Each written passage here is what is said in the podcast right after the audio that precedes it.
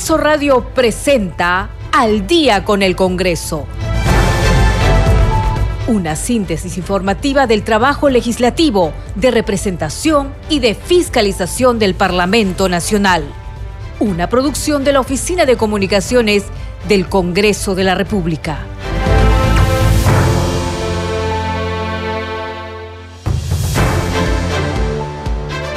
¿Cómo están? Bienvenidos al programa Al Día con el Congreso. Les saluda Danitza Palomino.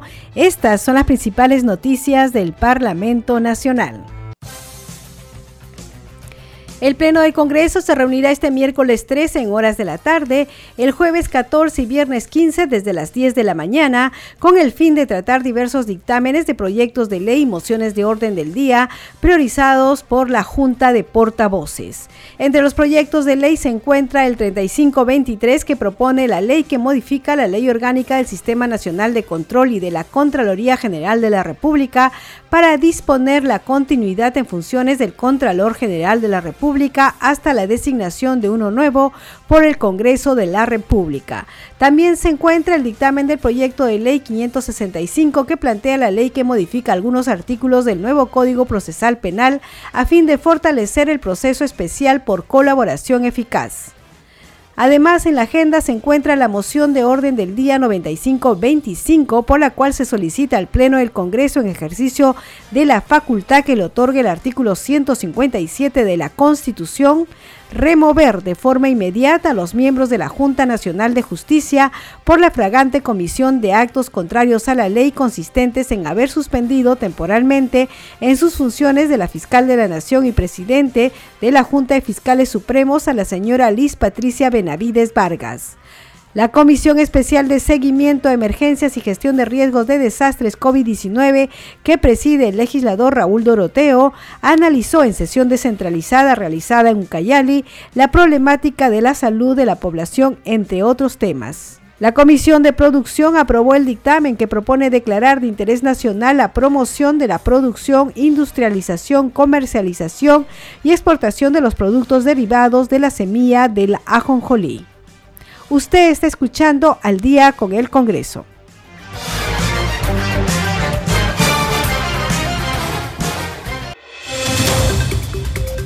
Bien, vamos con el desarrollo de las noticias. Esperamos que usted haya tenido un buen día lunes. A veces después de un feriado es un poquito retomar, poquito difícil retomar las actividades nuevamente, pero aquí estamos. Bueno, usted ya está preparándose para el día de mañana.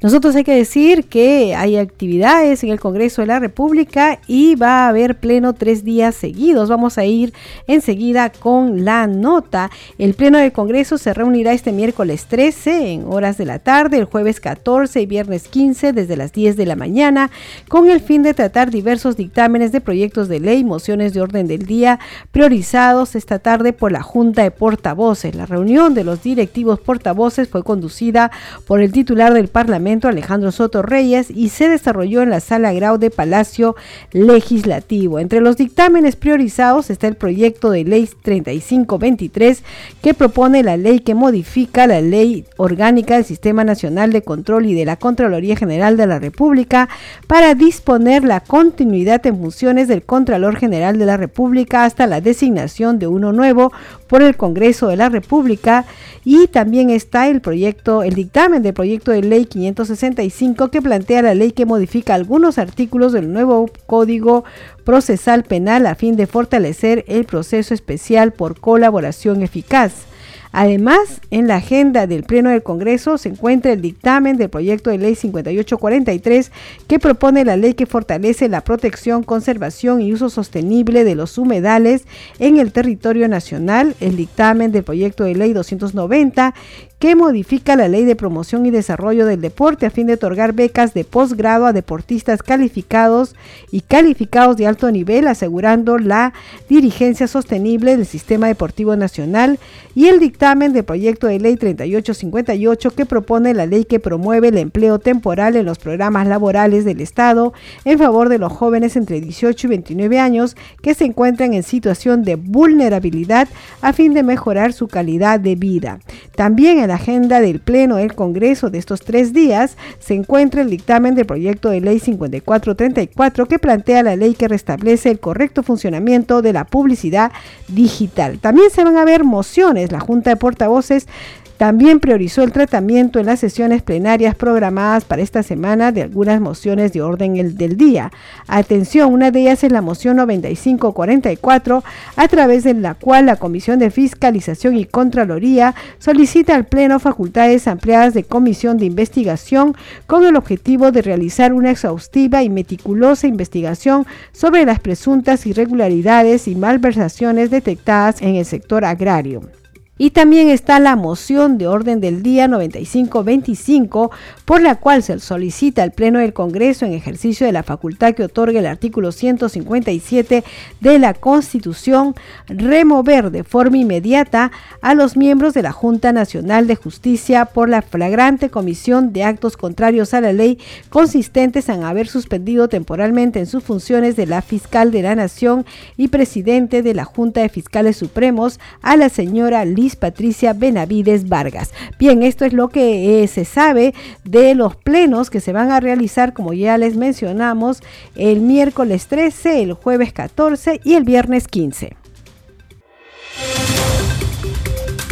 Seguimos aquí en el día con el Congreso y vamos con más información. La Comisión de Producción Micro y Pequeña Empresa y Cooperativas, presidida por el parlamentario Jorge Morante Figari, aprobó el dictamen que propone declarar de interés nacional la promoción de la producción, industrialización, comercialización y exportación de los productos derivados de la semilla de la jonjolí. El grupo de trabajo también aprobó el dictamen que propone declarar de interés nacional la rehabilitación, construcción de infraestructura, equipamiento, capacitación operacional y administrativa de los desembarcaderos pesqueros artesanales del Perú. Nuestro compañero Víctor Incio conversó con el congresista Jorge Morante, presidente de la Comisión de Producción. Vamos a escucharlo. Sí, hoy día tuvimos una sesión extraordinaria, nuestra sexta sesión extraordinaria, donde se vieron dos dictámenes, uno sobre la promoción eh, que se declara de necesidad pública e interés nacional, la producción, con industrialización, comercialización y exportación de la aceite, de, en general de la jonjolí, de los productos de ajonjolí, que creo que es un, eh, es un fruto, es un producto, una semilla, cuyo potencial no está siendo explotado en su máxima expresión en su mayor magnitud, que podría realmente generar muchos ingresos de divisas y sobre todo mano de obra en el Perú, que creemos que es un tema para llamar la atención. Y un segundo proyecto donde se, se también se declara necesidad pública internacional la rehabilitación puesta en valor en general, eh, las capacitaciones, eh, las infraestructuras de todo lo que son los eh, puertos pesqueros, es decir, los, em, desembarcaderos, los embarcaderos artesanales a nivel nacional y también a través de una propuesta del congresista Asixia, incorporando en eso también a los centros de capacitación que tiene Fondepes. Eh, eso es importante en la medida de que eh, se hace trascendente la posibilidad de que exista una mejor, un mejor trato eh, al consumidor, sobre todo con la pesca realizada por los, pescadores artesanales, ¿no? para que tengan muchas mejores condiciones para poder comercializar sus productos eh, con mejores mayor calidades sanitarias incluso. ¿Estos dos dictámenes han sido aprobados? Aprobados por unanimidad. ¿Los dos? Los dos. Ajá. Cuéntenos, ¿la comisión de producción va a tener, va a seguir con sesiones Sí, claro, sí, vamos a seguir con sesiones descentralizadas, justo estamos combinando hace un rato, probablemente en Arequipa, Cusco, Iquitos, eh, Lambayeque, Ica, ¿no? Vamos a ir a varios sitios. En los próximos meses vamos a, digamos, a tener una suerte como de rush para ir visitando diversas regiones del Perú. ¿Alguno, ¿Algo más que ustedes.? Eh, no, nada, bueno, que vamos a seguir trabajando durante el tiempo del periodo de receso parlamentario porque se supone que la legislatura termina ahora este 15, pero vamos a ver eh, de seguir trabajando incluso durante este receso parlamentario, como te digo, hasta con sesiones descentralizadas y todo el tema, ¿no?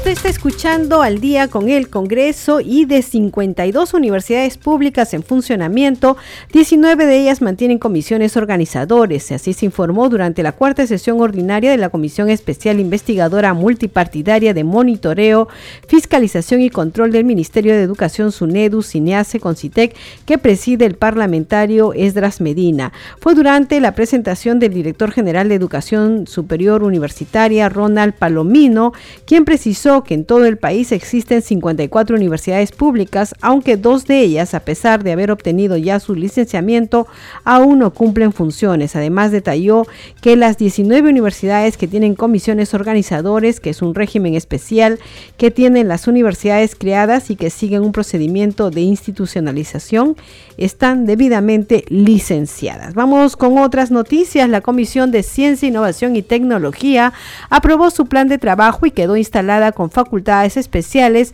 para investigar presuntas irregularidades en la acreditación de investigaciones científicas ante Concitec, Indecopi y otras entidades. Vamos a escuchar parte de la sesión. El 30 de noviembre, el Pleno del Congreso aprobó la moción de orden del día 8960, mediante la cual conceden a la Comisión facultades y prerrogativas de comisión investigadora para investigar por un plazo de 120 días hábiles el presunto fraude de la ciencia por la compra y venta de investigaciones científicas vinculadas a Concitec, Indecopi, universidades, entre otras entidades. Se ha convocado esta sesión extraordinaria para instalar como comisión investigadora de acuerdo al mandato del Pleno, así como se ha hecho llegar el proyecto de plan de trabajo para análisis de debate y aprobación.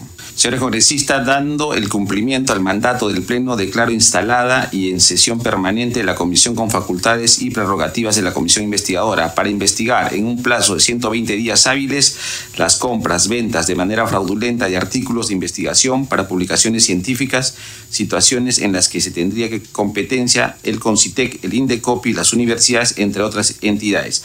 Asimismo, la comisión tendrá competencias para identificar presuntas responsabilidades políticas, civiles y penales administrativas y recomendar medidas y acciones a tomar contra los que resulten responsables. Señores congresistas, para dar inicio al proceso de investigación, de acuerdo al mandato otorgado por el Pleno, ponemos en consideración el plan de trabajo para su aprobación, el cual ha sido remitido a sus correos electrónicos y también ha sido eh, emitido por el WhatsApp del grupo. Señor secretario, sírvase leer la propuesta del plan de trabajo. Proyecto de plan de trabajo. Comisión investigadora para investigar en un plazo de 120 días hábiles las compras, ventas de manera fraudulenta de artículos de investigación para publicaciones científicas, situaciones en las que tendrían competencia CONCITEC, INDECOPI, las universidades, entre otras entidades.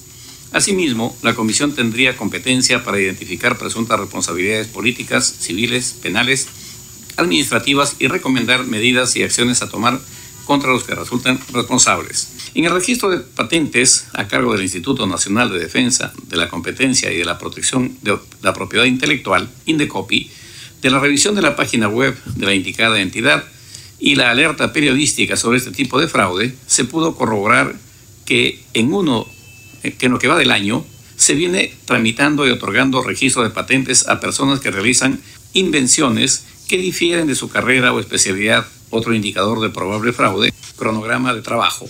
Recopilación de información documentaria se postula que sería 30 días hábiles. Información en declaraciones de testigos y o investigados, 100 días hábiles. Análisis de información permanente. Síntesis de la investigación, 40 días hábiles al final del periodo de investigación. Redacción del informe, 30 días hábiles al final del periodo de la investigación. Señor secretario técnico, si va a proceder con la votación nominal. Señor presidente, tenemos 12 votos a favor, uno sin respuesta. Señores congresistas, ha sido aprobado por unanimidad de los presentes. Vamos con más información aquí en Al día con el Congreso y hay que decir que el presidente de la Comisión de Ciencia, Carlos Ceballos, informó que a partir de este martes 12 de diciembre se iniciarán las notificaciones a las entidades involucradas con la investigación. También habló de los proyectos abordados. Vamos a escuchar la entrevista que le hiciera nuestra compañera Perla Villanueva. Se aprobó en el último punto tocado en la sesión extraordinaria, los últimos 15 minutos. ¿Qué importancia tiene? Sí, lo que hemos hecho hoy es cumplir el mandato con la instalación de la comisión investigadora que nos ha otorgado facultades el Pleno del Congreso. Eh, hoy día se ha votado por unanimidad, se ha aprobado el plan de trabajo, lo que ahora nosotros empezamos ya a hacer un trabajo efectivo a partir del día de mañana, ya eh, realizando las notificaciones correspondientes tanto a universidades, tanto a Concitec, a institutos encargados de tema investigación, al mismo Indecopi y hay un trabajo arduo que hacer. Tenemos 120 días hábiles que debe estar culminando, si no me equivoco, es en el mes de mayo, donde ya tenemos que dar resultados al Pleno del Congreso. Sin embargo, vamos a estar dando a conocer los avances sin emitir juicio alguno, porque de eso se trata. Estamos en una comisión investigadora. La finalidad es de que se esté dando a conocer los avances del trabajo realizado. También se aprobó el predictamen para la creación, bueno, si bien es cierto es una ley declarativa, pero es un llamado de atención para que se puedan crear los centros, eh, los parques tecnológicos en cuatro zonas del país. Sí, efectivamente. Acá lo que estamos haciendo es involucrar a los gobiernos regionales y a las universidades de las diferentes regiones del país con la creación de estos parques tecnológicos a nivel. Ahora se ha aprobado para Loreto, para Huánuco, para el centro del país, no recuerdo bien ahorita los, los exactos, eh, Callao inclusive tenemos también Ayacucho, ¿no? Son ellos los que hoy llamados a poder ya empezar a trabajar con esta ley declarativa que se aprueba en el Pleno del Congreso, con la finalidad de que se pueda ya ver la, los presupuestos, implementación para poder tener estos parques tecnológicos. Son muy importantes para desarrollar la ciencia, innovación y tecnología en las diferentes regiones del país. Hoy se ha creado ya bastantes de estos parques, lo que tenemos haciendo ya, hay un grupo de trabajo que está haciendo ya el monitoreo y seguimiento a cómo se vienen implementando y qué de repente dificultades tienen en el camino para poder ser apoyados del legislativo. Ha recogido también de varios entes involucrados en lo que es desarrollo, ciencia y tecnología en el país, se ha recogido informes, ¿no? Y digamos de alguna manera qué es lo que se está haciendo desde estas entidades por el desarrollo tecnológico. Sí, el día de hoy nos ha, nos ha visitado ProInnovate y ITP, ambos del Ministerio de la Producción para ver el, todo lo que se viene haciendo desde el Ministerio de la Producción con respecto al tema de la innovación, de la ciencia, de la tecnología. Hemos visto eh, algunos avances, eh, no hemos quedado muy satisfechos, hemos solicitado documentación que tiene que ser llegada en los próximos días para nosotros emitir también eh, algún informe de fiscalización al respecto, porque lo que se quiere acá desde la Comisión es de que se pueda seguir implementando esta innovación, esta ciencia en las diferentes partes de la región, apoyando siempre al emprendedor, al innovador, con la finalidad que desarrollen sus propuestas que muchos ayudarían bastante a la coyuntura en la que está pasando el país. Vamos con más información aquí en Al día con el Congreso y a pocos días de culminar la primera legislatura del periodo anual de sesiones 2023-2024, el Congreso de la República ha logrado darle al país 80 leyes dirigidas a atender las diversas problemáticas que afrontan los millones de peruanos, como es la recesión económica, la inseguridad ciudadana, la atención de salud, la calidad educativa, los efectos del niño global y otros. Este importante número de producción legislativa no hubiera sido posible sin el consenso y diálogo parlamentario parlamentario promovido por la actual mesa directiva que preside el congresista Alejandro Soto. Según el área de estadística parlamentaria, las normas publicadas en el diario oficial El Peruano, algunas de ellas son las siguientes.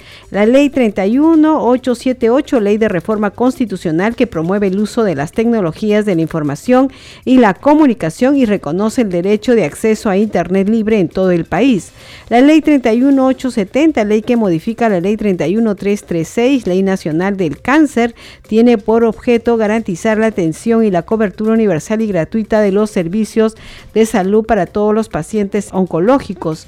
La ley 31872, ley que modifica la ley 28890, ley que crea Sierra y Selva Exportadora con la finalidad de modificar sus competencias, estructura, ámbito de intervención y denominación a agromercado. También se ha declarado de interés nacional la promoción, fomento y desarrollo de las actividades económicas a nivel nacional dedicadas a agricultura, ganadería, apicultura, reforestación y agroforestería.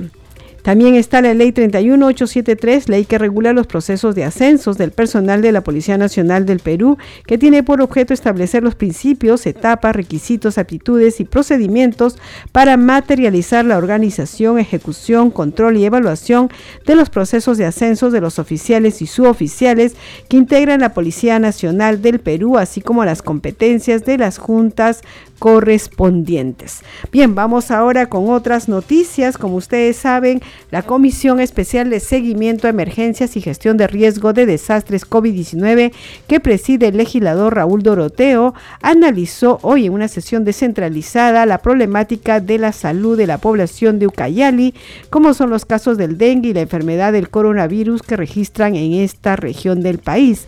En la sesión participaron funcionarios del sector salud, entre ellos Josman Paredes, epidemiólogo de la Dirección Regional de Salud de la región Ucayali, quien informó sobre el estado situacional y avance de la vacunación contra la COVID-19 por provincia, las acciones que vienen ejecutando la direza frente al riesgo de incremento de dengue y la presencia de otras enfermedades epidemiológicas a causa de las intensas lluvias.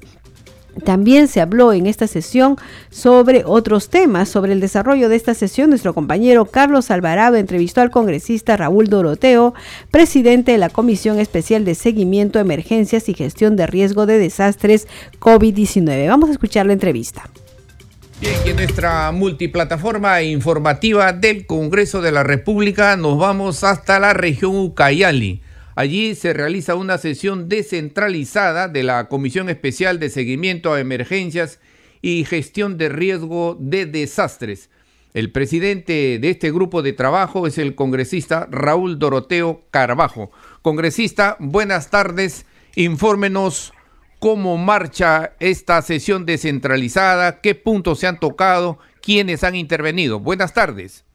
Buenas tardes, Carlos. ¿Cómo está? Un saludo a todos de Radio del Congreso, a todos los seguidores. Efectivamente, estamos realizando la sexta sesión descentralizada de la Comisión Especial de Seguimiento de Emergencias y Gestión de Riesgos y Desastres y COVID-19. Creemos que en esta oportunidad nos ha recibido la región Ucayali, aquí en la Municipalidad Provincial de Coronel Portillo.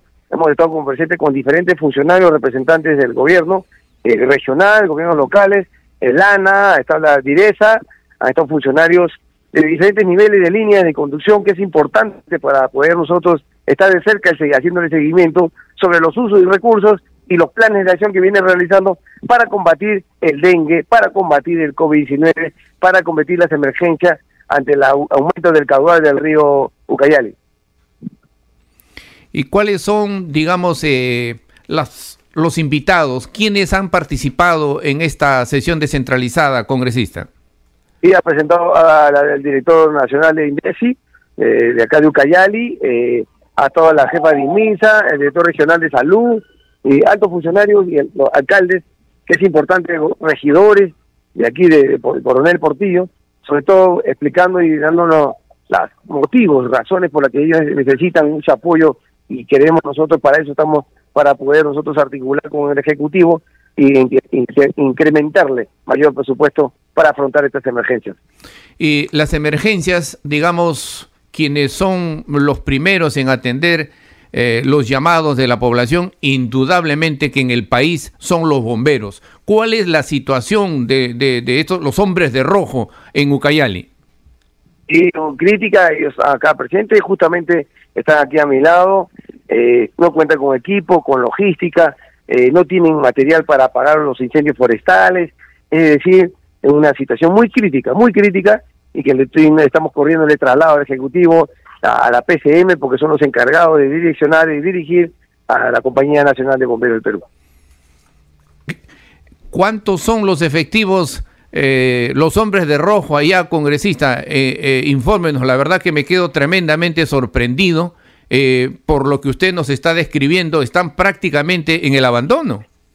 Sí, sí, efectivamente es una compañía muy numerosa. Aquí hay un equipo que ha venido eh, integrantes de cuatro, está el jefe de la compañía, el teniente Rodrigo y Torres, así como hay otro equipo que están acá eh, preocupados, por eso se han quedado conmigo y vamos a hacer ahorita, en este momento vamos a, visitar las instalaciones. Ahora, la sesión va a continuar, se ha hecho un alto, ¿qué sigue, congresista? Sí, hemos hecho un alto, el break es ahorita y, bueno, con el calor que ya tú sabes cómo es acá en Ucayali, pero lo importante es que vamos a seguir trabajando con el transcurso de la tarde. Vamos a ir a visitar los ríos Cayales, el aumento del caudal, vamos a ir a la, compañía de bomberos, es decir, vamos a, estar de cerca haciéndole seguimiento a los lugares que, requieren nuestra presencia, ¿no? Correcto. ¿Algo más que quiera agregar, congresista? No, simplemente que nosotros aquí estamos los congresistas que cerca a la población, cerca a las autoridades, para seguir trabajando en conjunto y sobre todo fortalecernos y apoyar, que es lo más importante, la presencia de las autoridades con el pueblo. Correcto. Muchas gracias, congresista, por atender el llamado de Congreso Radio en esta sesión descentralizada que ha hecho un alto para luego retomarla en los siguientes minutos. Muchas gracias y buenas tardes. Buenas tardes, un saludo a todos los hermanos ucayales de aquí, de esta región hermosa amazónica. Un fuerte abrazo a todos los hermanos del Perú. Seguimos aquí en el día con el Congreso y también haciendo ya, lo, comentando los logros de este año. Vamos a hablar que se aprobó eh, la ley de presupuesto para el año fiscal 2024. Sobre esa ley nosotros vamos a informarles sobre cómo ha sido la distribución en las distintas regiones del país. La ley de presupuesto 2024 busca cerrar las brechas sociales en el país. A través de un profundo diálogo, el Pleno del Congreso logró impulsar las demandas de todas las regiones del país. Esta importante ley se publicó ya en el Diario Oficial El Peruano pensando en mejorar la calidad de vida de todos los peruanos.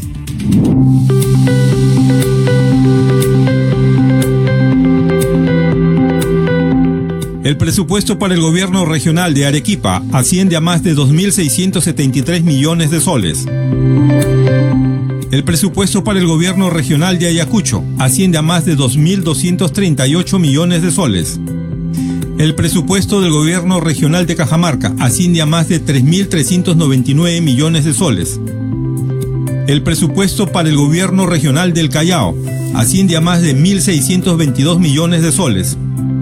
El presupuesto para el gobierno regional del Cusco asciende a más de 3.191 millones de soles. El presupuesto para el gobierno regional de Huancavelica asciende a más de 1.437 millones de soles. El presupuesto para el gobierno regional de Huánuco asciende a más de 1.970 millones de soles. El presupuesto para el gobierno regional de Ica asciende a más de 1.755 millones de soles. El presupuesto para el gobierno regional de Junín asciende a más de 3.118 millones de soles. El presupuesto para el gobierno regional de La Libertad asciende a más de 3.435 millones de soles. El presupuesto para el gobierno regional de Lambayeque asciende a más de 2.241 millones de soles. El presupuesto para el gobierno regional de Lima asciende a más de 2.055 millones de soles. El presupuesto para el gobierno regional de Loreto asciende a más de 3.352 millones de soles. El presupuesto para el gobierno regional de Madre de Dios asciende a más de 557 millones de soles. El presupuesto para el gobierno regional de Moquegua asciende a más de 715 millones de soles. El presupuesto para el gobierno regional de Pasco asciende a más de 1.028 millones de soles. El presupuesto para el gobierno regional de Piura asciende a más de 4.014 millones de soles. El presupuesto para el gobierno regional de Puno asciende a más de 2.982 millones de soles.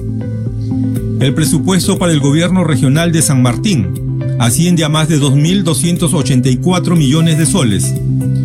El presupuesto para el gobierno regional de Tacna asciende a más de 875 millones de soles. El presupuesto para el gobierno regional de Tumbes asciende a más de 707 millones de soles. El presupuesto para el gobierno regional de Ucayali asciende a más de 1.568 millones de soles. El presupuesto para el gobierno regional de Amazonas asciende a más de 1.359 millones de soles. El presupuesto para el gobierno regional de Ancash asciende a más de 2.606 millones de soles. El presupuesto para el gobierno regional de Apurímac asciende a más de 1.449 millones de soles.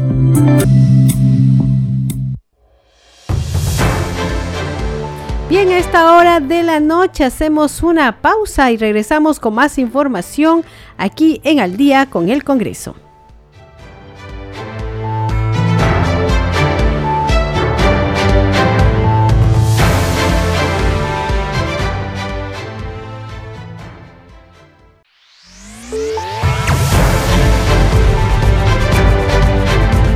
Continuamos en Al día con el Congreso. ¿Cómo están? Bienvenidos a la segunda media hora del programa El Día con el Congreso. Los estamos acompañando en los controles Franco Roldán, en la conducción Danitza Palomino y vamos con los titulares del día. El Pleno del Congreso se reunirá este miércoles 13 en horas de la tarde, el jueves 14 y viernes 15 desde las 10 de la mañana, con el fin de tratar diversos dictámenes de proyectos de ley y mociones de orden del día priorizados por la Junta de Portavoces. Entre los proyectos de ley se encuentra el 3523 que propone la ley que modifica la Ley Orgánica del Sistema Nacional de Control y de la Contraloría General de la República para disponer la continuidad en funciones del Contralor General de la República hasta la designación de uno nuevo por el Congreso de la República. También se encuentra el dictamen del proyecto de ley 565 que plantea la ley que modifica algunos artículos del nuevo Código Procesal Penal a fin de fortalecer el proceso especial por colaboración eficaz. Además, en la agenda se encuentra la moción de orden del día 9525, por la cual se solicita al Pleno del Congreso en ejercicio de la facultad que le otorgue el artículo 157 de la Constitución remover de forma inmediata a los miembros de la Junta Nacional de Justicia por la fragante comisión de actos contrarios a la ley consistentes en haber suspendido temporalmente en sus funciones de la fiscal de la Nación y presidente de la Junta de Fiscales Supremos a la señora Liz Patricia Benavides Vargas. La Comisión Especial de Seguimiento de Emergencias y Gestión de Riesgos de Desastres COVID-19, que preside el legislador Raúl Doroteo, analizó en sesión descentralizada realizada en Ucayali la problemática de la salud de la población, entre otros temas. La Comisión de Producción aprobó el dictamen que propone declarar de interés nacional la promoción de la producción, industrialización, comercialización y exportación de los productos derivados de la semilla del ajonjolí. Usted está escuchando al día con el Congreso.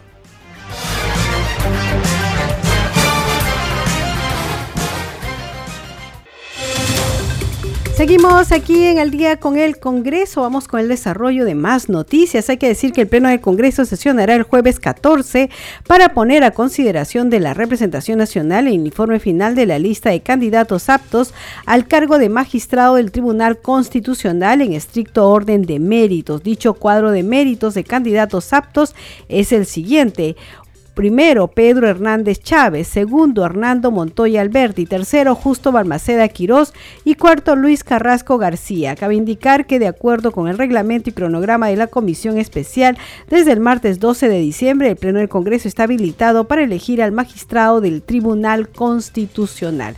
Vamos con otras noticias. La Comisión de Relaciones Exteriores aprobó la moción de orden del día a través de la cual se condena los actos violatorios en el marco del derecho internacional y en protección de la persona humana perpetrados durante la escalada de violencia iniciada por el grupo terrorista Hamas contra el Estado de Israel. Además, las consecuencias de una guerra violenta que está generando graves violaciones a los derechos humanos por los continuos atentados que ambas partes ocasionan contra la población civil que se encuentra en las zonas de conflicto.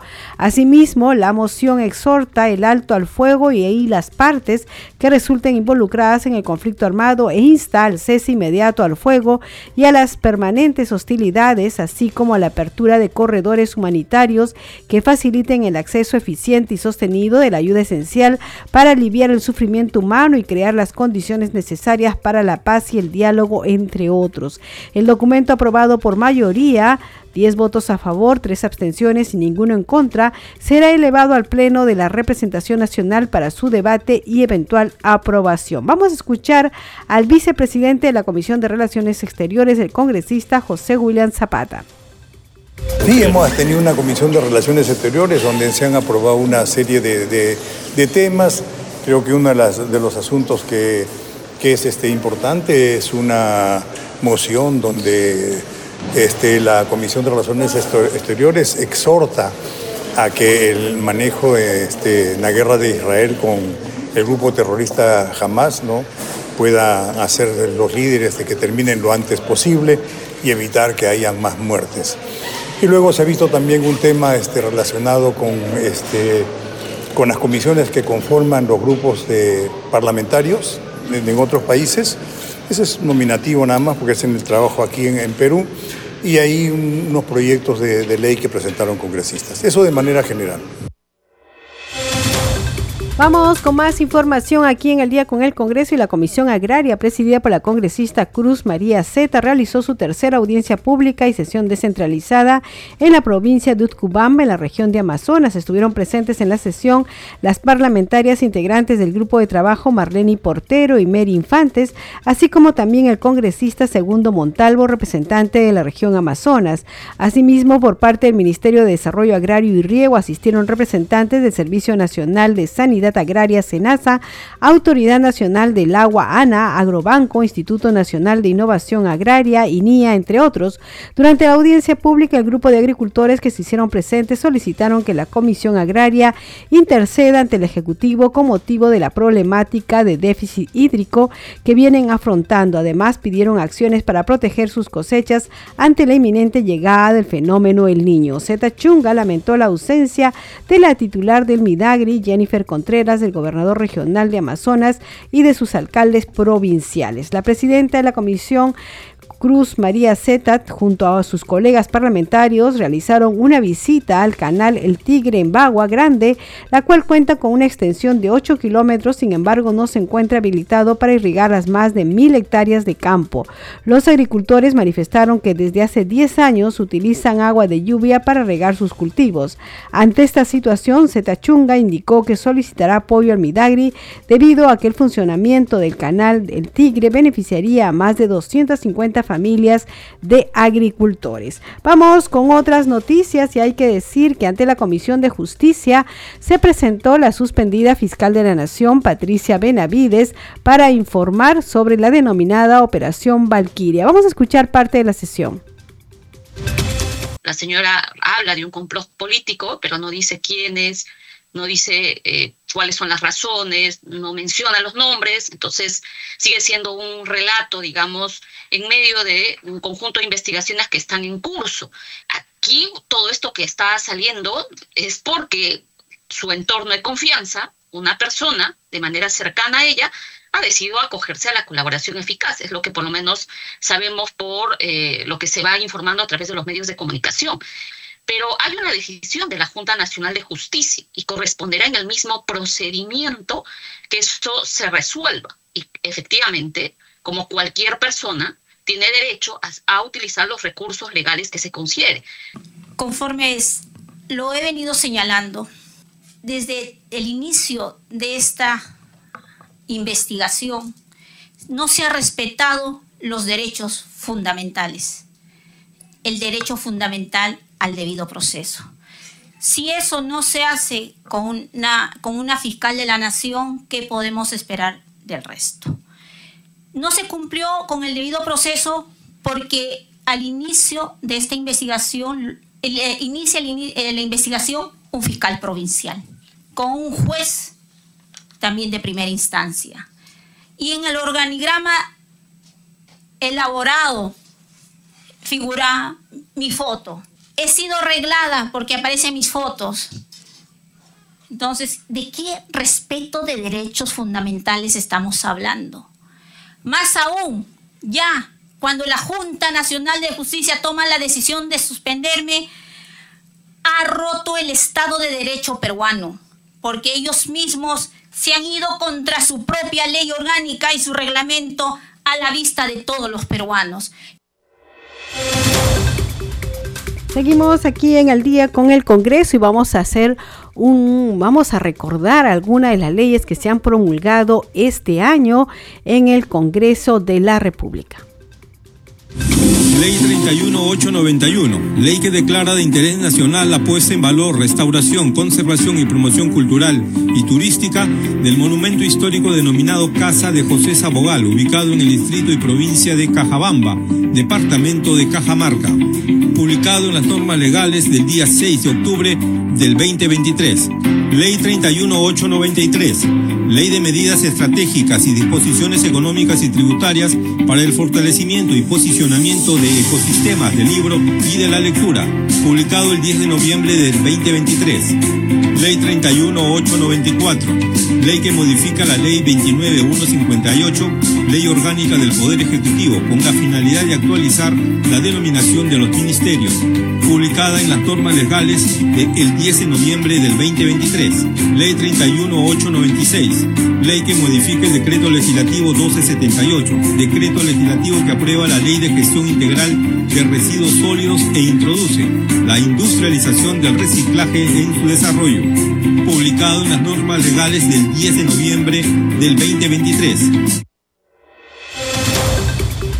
Está escuchando al día con el Congreso y vamos con más información. Por unanimidad, la Comisión de Ciencia, Innovación y Tecnología que preside el legislador Carlos Ceballos aprobó el dictamen recaído en los proyectos de ley 4561, 5041 y otros que proponen declarar de necesidad pública e interés nacional la creación de parques científicos tecnológicos en las provincias del Callao, Leoncio Prado, Huánuco, Alto Amazonas, Loreto y Huamanga, Ayacucho. Esta propuesta tiene como finalidad promover la investigación innovación, desarrollo y transferencia tecnológica, así como mejorar la productividad y competitividad empresarial, dando valor agregado a los recursos naturales y productos elaborados en cada región.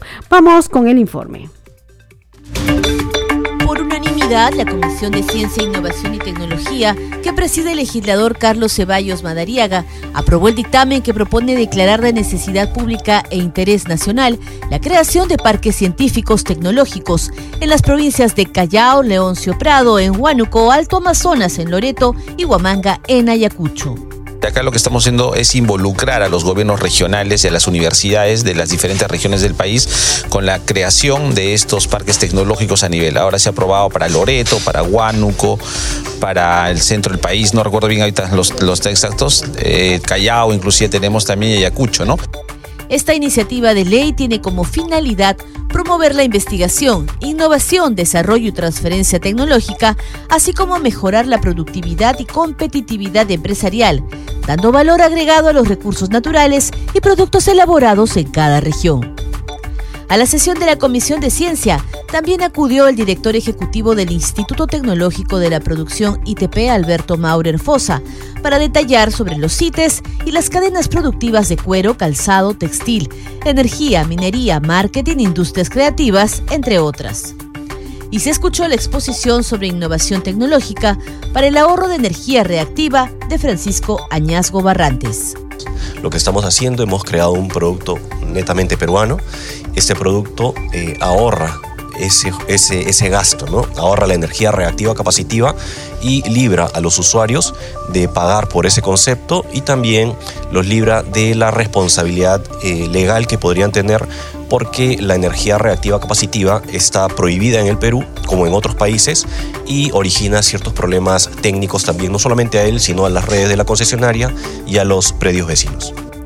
También asistieron el director ejecutivo del Programa Nacional de Desarrollo Tecnológico e Innovación ProInnovate, Alejandro Afuso, para informar sobre los principales proyectos que han contribuido a potenciar la innovación y desarrollo tecnológico.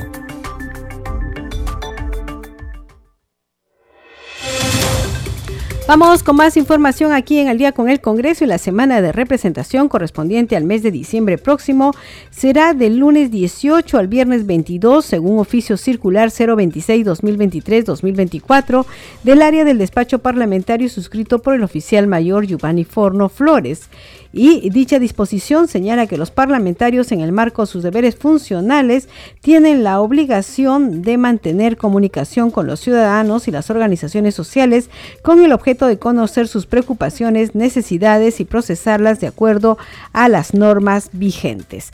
Bien, a esta hora de la noche vamos con nuestra siguiente secuencia. Congreso en redes. Tenemos información con nuestro compañero Víctor Incio. Adelante, Víctor. Buenas noches, Anixa. Vamos a empezar con un tuit del Congreso del Perú, quien informa que, culminando la primera legislatura de este periodo anual de sesiones, el Congreso aprobó 80 leyes, abordando diversas problemáticas como la recesión económica, inseguridad ciudadana, efecto del niño global, entre otros. Y otro tuit del Parlamento Nacional da a conocer que la Comisión de Producción aprobó el dictamen que plantea declarar de interés nacional la promoción de la producción, industrialización, comercialización y exportación de los productos derivados de la semilla del ajonjolín. Entre otras informaciones, la cuenta oficial del Parlamento también da a conocer que la ley del presupuesto 2024 ya es oficial, luego de que el Congreso de la República aprobara este presupuesto estratégico diseñado para fortalecer múltiples sectores y contribuir con el desarrollo del país. Estas son algunas de las informaciones en red de Anixa. Adelante con usted en estudio. Muchas gracias, Víctor Incio. Solo para decir que el presidente de la Comisión de Cultura también ha estado publicando en su cuenta de Twitter indica que eh, se inició la tercera audiencia de la Comisión de Cultura en la región Arequipa con la participación de representantes del Ministerio de Cultura, la PCM, gobiernos regionales y locales, gremios profesionales y organizaciones sociales. Dice que la audiencia ha tenido como fin tratar el proceso de descentralización del sector cultura, un mandato establecido por ley, pero que se ha postergado desde el 2000 Dice que es un deber del Ejecutivo iniciar este proceso a fin de optimizar esfuerzos y recursos para la protección, salvaguardia y puesta en valor del patrimonio cultural de la nación. Bien, son publicaciones del congresista Héctor Acuña, presidente de la Comisión de Cultura. Vamos con más información aquí en el día con el Congreso y la Comisión de Constitución aprobó la propuesta de reforma constitucional que amplía de 48 a 72 horas la detención en caso de flagrancia. Eh, hay que decir que esto fue acordado en la última sesión de la Comisión de Constitución. Vamos con el informe que agrupa ocho proyectos de ley está orientado a otorgar una medida que contribuya a luchar contra la delincuencia y la ola de inseguridad ciudadana a través de la ampliación del plazo máximo de detención en caso de delito flagrante. Por ello, de manera unánime, la Comisión de Constitución aprobó el proyecto que plantea que el plazo de detención previsto en el artículo 2, inciso 24, literal F de la Constitución Política del Perú, de 48 horas resulta insuficiente para que el Ministerio Público y la Policía Nacional puedan acopiar los medios probatorios en realizar una investigación diligente. Por ello, proponen ampliar el plazo de detención a un máximo de 72 horas para que los encargados puedan acopiar información para el esclarecimiento de los hechos. Cabe destacar que existe la previsión constitucional de que la detención no durará más del tiempo estrictamente necesario para la realización de las investigaciones y el plazo de 72 horas que se está proponiendo corresponde a un plazo máximo que se debe aplicar solo si es estrictamente necesario bajo criterios de razonabilidad y proporcionalidad. Esta postura ha sido avalado, avalada por las interpretaciones contenidas en la jurisprudencia del Tribunal Constitucional, tal como se ha desarrollado en el presente dictamen. Según cifras del informe técnico del INEI, en el periodo de marzo a agosto 2023, el 28% de la población de 15 a más años de edad a nivel nacional urbano fue víctima de algún hecho delictivo. Creo que con este proyecto, con este predictamen, va a subsanar y ampliar 24 horas. Ya creo que con eso ya estaríamos evitando que se esté liberando a las personas implicadas en, hechos delictivos. Se está promoviendo a través de esta reforma constitucional una solución que permita el incremento, sabemos bien, del plazo máximo de detención en caso de flagrancia hasta por 72 horas. Siguientes. Eh, este, esta reforma, creo yo, tiene antecedentes legislativos dentro de la eh, experiencia internacional de países como por ejemplo España. Entiendo que esta medida, señora presidenta, busca atender la necesidad de nuestros operadores jurídicos de contar con un plazo necesario para la realización de sus diligencias. La delincuencia no solo afecta a los individuos o familias, sino que repercute negativamente en la economía nacional. El Perú se ubica en el puesto 32 de 193 países en materia de criminalidad.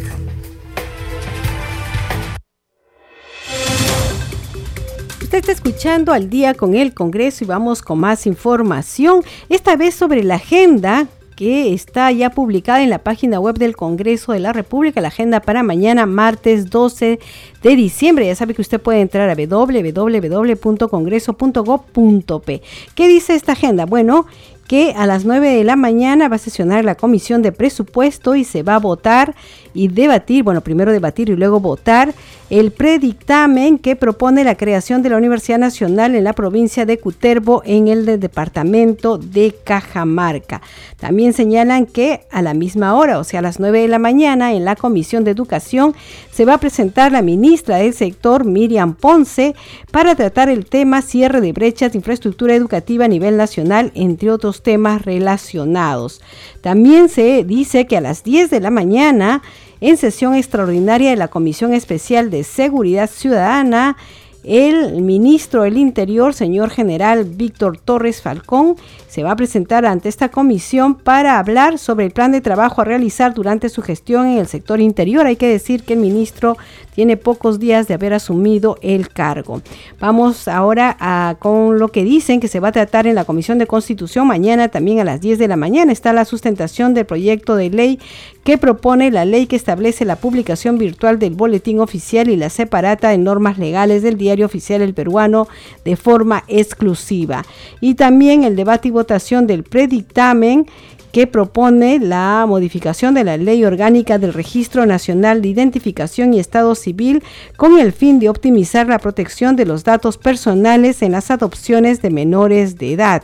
También aquí en la agenda del Congreso podemos ver que a las 11 de la mañana va a sesionar la Comisión de Energía y tiene en agenda el predictamen del allanamiento recaído en las observaciones del Poder Ejecutivo respecto de la autógrafa de la ley que promueve la contratación de empresas locales o regionales para el desarrollo de actividades económicas suscritas al transporte de mercancías o transporte de trabajadores. También dice que va a sesionar de manera extraordinaria a las 2 de la tarde la Comisión de Economía y van a eh, eh, tratar, abordar el dictamen de insistencia en la autógrafa recaída en el proyecto de ley 3678, ley que sincera los intereses por devoluciones de pagos de tributos en exceso o indebidos por retenciones no aplicadas del impuesto general a las ventas y actualización de multas. Bien, estas son algunas de las actividades que se van a realizar el día de mañana en el Congreso de la República. Ya saben, los invitamos a visitar la página web www.congreso.go.p. Ahí usted va a encontrar la agenda, pero además va a encontrar el sitio web de Congreso Radio, donde va a poder escuchar todos los programas, los podcasts que subimos, las entrevistas, en fin, ahí está todo. Vamos con más aquí en Al día con el Congreso. Como ustedes saben, la Oficina de Comunicaciones está informando en lenguas originarias sobre eh, las funciones del Congreso. Esta vez vamos a conocer cuál es la función de control político en Shipibo Conibo. El Congreso de la República ejerce la función del control político a fin de asegurar que las decisiones tomadas por el Poder Ejecutivo se basen en los intereses y necesidades de la ciudadanía. De esta manera se garantiza la transparencia en el Estado. Traducción e interpretación en Shipibo Conibo. Ha Congreso de la República Akanay, Hanja Uinei, Ha Gobierno ni Akai Hawukibu, y tanto Tihaku, Ha Humabo, Ha Kunkanaibu, y tan Hamash Katabu Hawukibu Uintana. Haska Junsanun Amai Ha Estado, Hakunashtati.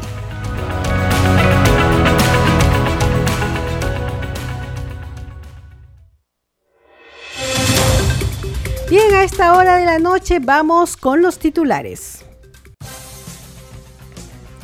El Pleno del Congreso se reunirá este miércoles 13 en horas de la tarde, el jueves 14 y viernes 15 desde las 10 de la mañana, con el fin de tratar diversos dictámenes de proyectos de ley y mociones de orden del día priorizados por la Junta de Portavoces. Entre los proyectos de ley se encuentra el 3523 que propone la ley que modifica la Ley Orgánica del Sistema Nacional de Control y de la Contraloría General de la República para disponer la continuidad en funciones del Contralor General de la República Hasta la designación de uno nuevo por el Congreso de la República. También se encuentra el dictamen del proyecto de ley 565 que plantea la ley que modifica algunos artículos del nuevo Código Procesal Penal a fin de fortalecer el proceso especial por colaboración eficaz.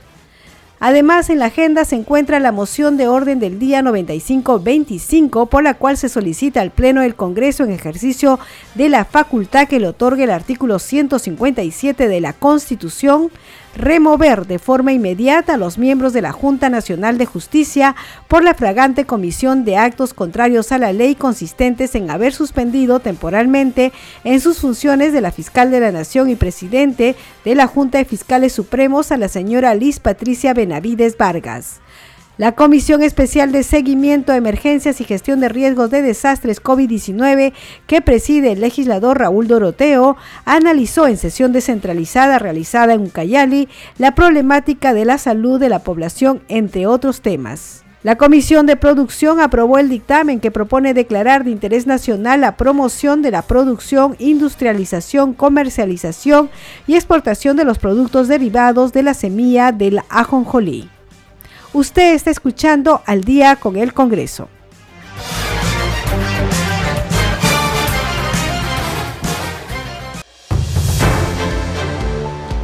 Bien, hemos llegado al final del programa Al día con el Congreso de este día lunes 11 de diciembre de 2023. Ya falta poco para Navidad, ¿no? Poco más de 10 días.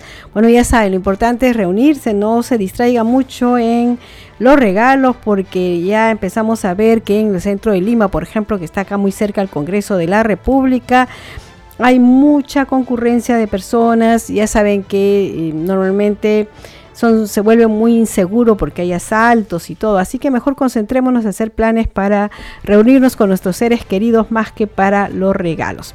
Bien, nosotros como siempre le agradecemos por estar con nosotros a nombre de todo el equipo de Congreso Radio. Regresamos mañana a las 10 con toda la información del Parlamento Nacional. Los hemos acompañado en los controles Franco Roldán, en la conducción de Anitza Palomino. Hasta mañana, que tengan buenas noches.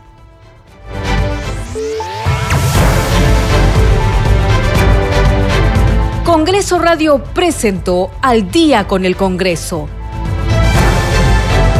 Una síntesis informativa del trabajo legislativo, de representación y de fiscalización del Parlamento Nacional. Una producción de la Oficina de Comunicaciones del Congreso de la República.